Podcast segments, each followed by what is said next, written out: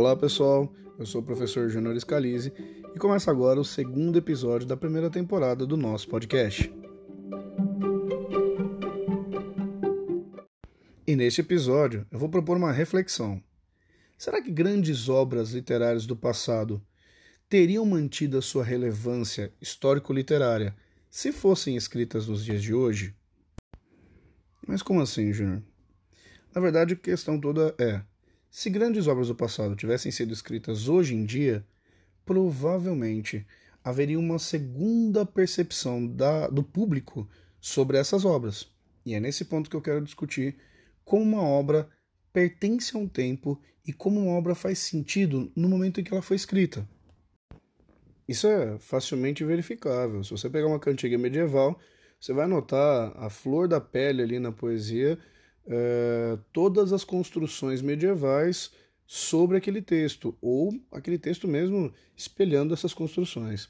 Se você pegar os contos maravilhosos, por exemplo, que têm origem medieval, você também vai perceber que existe ali toda uma questão de manter as pessoas é, dentro de um processo de moralização, filhos têm que obedecer aos pais, a Chapeuzinho Vermelho morreu porque morreu não, né? ela foi comida pelo lobo no caso, porque ela simplesmente é, desobedeceu né, as, as regras gerais. É, até mesmo textos muito mais recentes podem ser questionados, né? Textos literários mais recentes. Por exemplo, piadas. As piadas que eram contadas até os anos, o início aí dos anos 2000, 2000 e pouco, elas são completamente condenáveis nos tempos atuais. Mas elas funcionavam muito bem antigamente. A prova disso é que grandes humoristas fizeram carreira e fortuna contando piadas que hoje em dia são completamente recriminadas. Mas a questão é o seguinte: vamos lá para a discussão central. Vou começar com uma obra aqui e a gente vai fazer uma análise.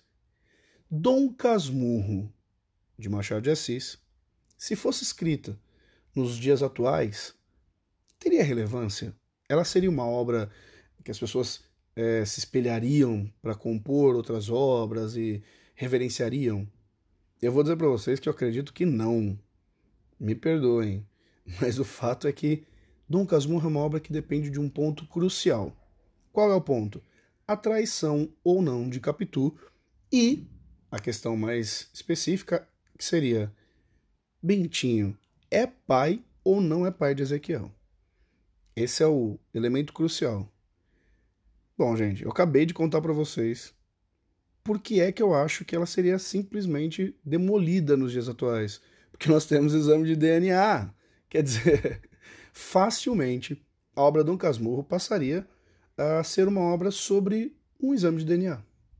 Eu duvido que o Bentinho, nos dias atuais, não simplesmente pegasse um fio do cabelo do filho dele, levasse junto com um fio do cabelo dele e fizesse um exame de DNA. Né? Então, por isso, a primeira obra que eu acho que cairia nos, nos dias atuais seria justamente Dom Casmurro. Uma segunda obra que eu acho que cairia com certeza se fosse escrita nos dias atuais seria Romeu e Julieta. a questão é básica. Romeu e Julieta só tem esse drama todo porque eles não tinham celulares. A grande questão em Romeu e Julieta é o problema da comunicação. Se eles tivessem se comunicado, eles teriam fugido, teria, teria dado tudo certo mas a falta de comunicação cria o grande conflito da obra. Um celularzinho para cada um, resolvida a situação.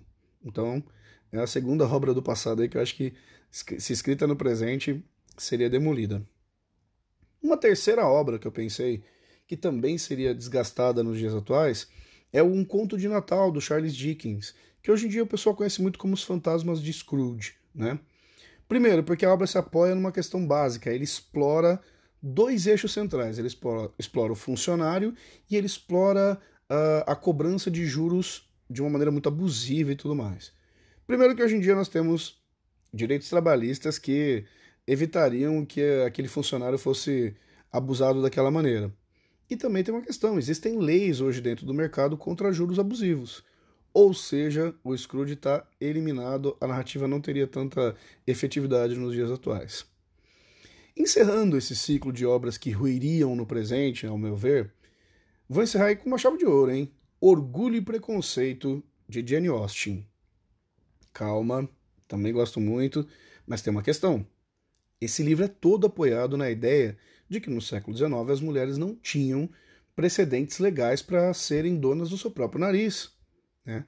Além disso, uh, existe uma questão aí da mulher não poder dar uh, os bens dos pais, tem toda uma dinâmica de que em Orgulho e Preconceito, a personagem central se vê numa questão é, quase que um dilema, né? Será que eu me caso para poder me amparar socialmente? Porque eu não posso nem herdar o, o, o dinheiro que meu pai deixaria para mim, porque eu sou uma mulher. Ou será que eu vou me virar e vou trabalhar, vou dar um jeito e. Bom, a dinâmica é o seguinte, senhores. Nós temos direitos assegurados para as mulheres hoje em dia, né? Uma obra como Orgulho e Preconceito não funcionaria nos dias atuais porque ninguém entenderia por que, as mulheres não poderiam trabalhar, por que, que as mulheres não poderiam herdar as fortunas, o que o pai tivesse, enfim, né, os bens dos, dos familiares, porque antigamente não podia, né? Para vocês terem uma noção, a grande dialética de Orgulho e Preconceito é justamente o fato de que existe a necessidade das mulheres de terem que se virar porque elas não são amparadas pela, pela sociedade. Né? Uh, o homem tem os direitos e a mulher não, não tinha na época. Então, nem herdar a herança a mulher podia. Né? Hoje em dia, com certeza, essa obra estaria ruída. Mas eu separei aqui três obras que eu acredito que manteriam uh, a sua relevância diante do, da ideia do conflito, da narrativa. A primeira é Robson Crusoe. Daniel Defoe construiu uma obra incrível sobre um homem que naufraga e vive sozinho durante anos numa ilha, que também serve de base para a criação do Náufrago e outras grandes obras. Eu acho que esse é um assunto importante. Nós temos sim muitas embarcações que somem, nós não encontramos mais, aviões né, que, que somem, nós encontramos mais, os grandes é, mistérios do Triângulo das Bermudas, enfim. Eu acredito que Robinson Crusoe, se fosse escrita hoje em dia, ainda manteria essa aura de mistério e seria bastante interessante para todos os leitores. Outra obra que eu acho muito importante, que com certeza manteria a sua relevância, na minha opinião, é Don Quixote. Aí você fala assim, mas pô, Don Quixote, cara, tão, tão uh, medieval, tão antigo. Don Quixote fala sobre saúde mental. E saúde mental é, é um dos assuntos mais polêmicos hoje em dia, ou pelo menos dos mais relevantes de hoje em dia. Porque se a gente for parar a pensar, Quantos de nós estamos vivendo problemas muito sérios nas famílias, ou nós mesmos, porque temos problemas de saúde mental, né? E não é só loucura, não é só demência, não é? Nós estamos falando de problemas como depressão, problemas como. E Don Quixote, por ser uma releitura desse processo né, de, de distanciamento social, quer dizer, é um personagem que fica enxergando coisas que não estão lá. Então acho que o debate sobre a saúde mental manteria Don Quixote numa, numa relevância interessante para a gente ainda hoje. E a última obra, que eu acredito que manteria uma certa relevância, apesar de, de ser escrita nos dias atuais, seria Édipo Rei. É o grande drama do Sófocles, na minha opinião, manteria a sua relevância. Édipo Rei é a história de um bando de gente que tem problemas porque fizeram coisas muito cruéis ou fizeram coisas, enfim, motivadas por questões religiosas. Só que essas pessoas não abrem as suas. Uh, não abrem debate, não conversam sobre esses problemas todos, e isso resulta em novos problemas. Eu acho que sim, nós ainda somos uma sociedade que tem muito medo de falar alguns assuntos, que tem muito medo de debater alguns assuntos inclusive, no caso de Édipo Rei, gerando uma situação em que mãe e filho se unem em matrimônio porque não conversaram antes sobre as suas, os seus demônios, sobre os seus grandes problemas. Acho que sim, Édipo Rei ainda seria uma obra que resistiria aos tempos atuais. Bom, se você não conhece e quer conhecer um pouco melhor as obras que eu citei aqui hoje, faz uma pesquisinha aí, gente, dá um Google facilmente vai sair para vocês aí videozinhos explicativos, resuminhos. Vamos conhecer melhor aí a, a literatura mundial, em especial a, as obras em língua portuguesa.